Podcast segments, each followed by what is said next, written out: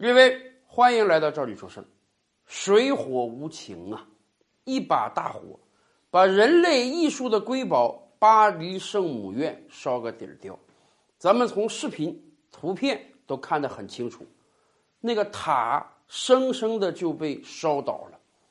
未来要重建，还不知道要花多少钱，要花多长时间。看到人类艺术的结晶毁于一场大火。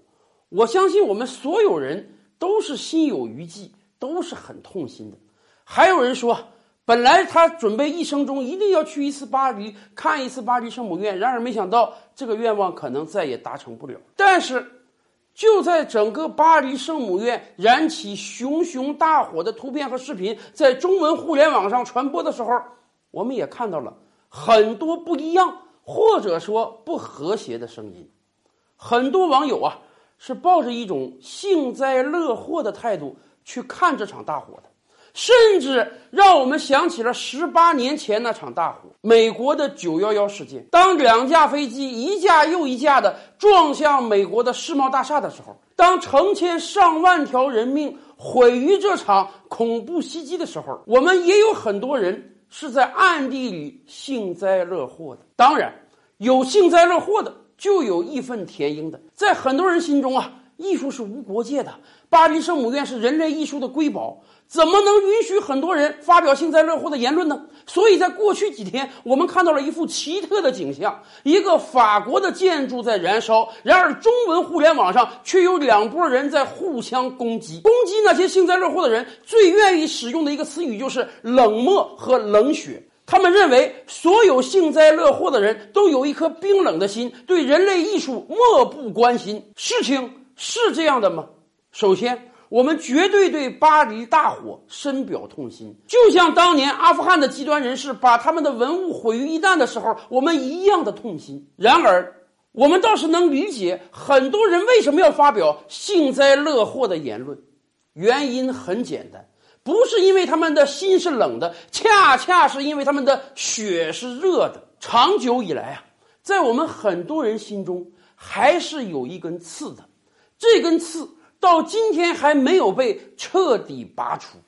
这根刺就是一百多年以来鸦片战争以来我们民族、我们国家所遭遇到的屈辱。所以。我们看到巴黎燃起熊熊大火的时候，任何一个有热血的中华儿女，怎么不会想到一百多年前在北京燃烧的那场规模更大的火呢？一百多年之前，世界主流发达国家几乎都侵略侵扰过我国。这笔账虽然过去了一百多年，虽然今天我们已经是世界第二经济强国了，但是在很多人心中，这笔账我们并没有完全的算完。到底怎么样才能叫完全的算完呢？我给大家举一个例子：二次大战的时候，纳粹德国虽然打的是一场不正义的战争，但是战果很辉煌啊，四天占领巴黎。六个礼拜逼得法国投降。当法国说“我打输了，我要投降给你”的时候，纳粹德国提出了一个要求，什么呢？签投降协定书可以，但必须在我指定的地方签。哪里呢？德国选择了位于法国贡比涅森林的一个列车车厢之中。为什么要在这样一个地方，一个狭窄的车厢中？让法国签投降书呢？原因很简单，二十多年前，一九一八年十一月十一日，德国就是在同一个列车车厢里签署了他的投降书，而那个时候，很多德国人都认为那是德国的耻辱，所以呀，德国人心中的刺扎了二十多年之后，他们要让法国在同一个地方签投降书，这根刺才能永久的拔除。而对于我国来讲呢，一百多年前，我们遭受了各个列强的轮番屈辱。虽然今天我们经济强大了，虽然今天我们国力强盛了，但是我们可没有能力像德国那样，让每一个曾经的列强给我们签投降书啊。也就是说，虽然今天我们很强大，但是当年那些仇，我们没报完啊！当年那笔账我们没算清啊！那根刺还扎在我们心上啊！所以，当看到巴黎燃起熊熊大火的时候，又怎能不让有着热血的中国人去联想呢？当然，今天的社会和平发展是主流。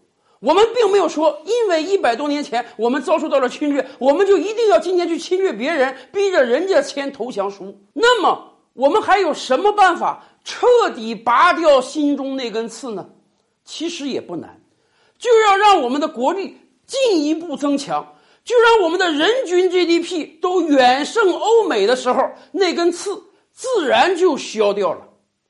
在中国历史上。我们是有着这样的汉唐盛世的，我们是有着这样天朝上国的地位的，只有到那一天，我们那根刺才能彻底的被拔除。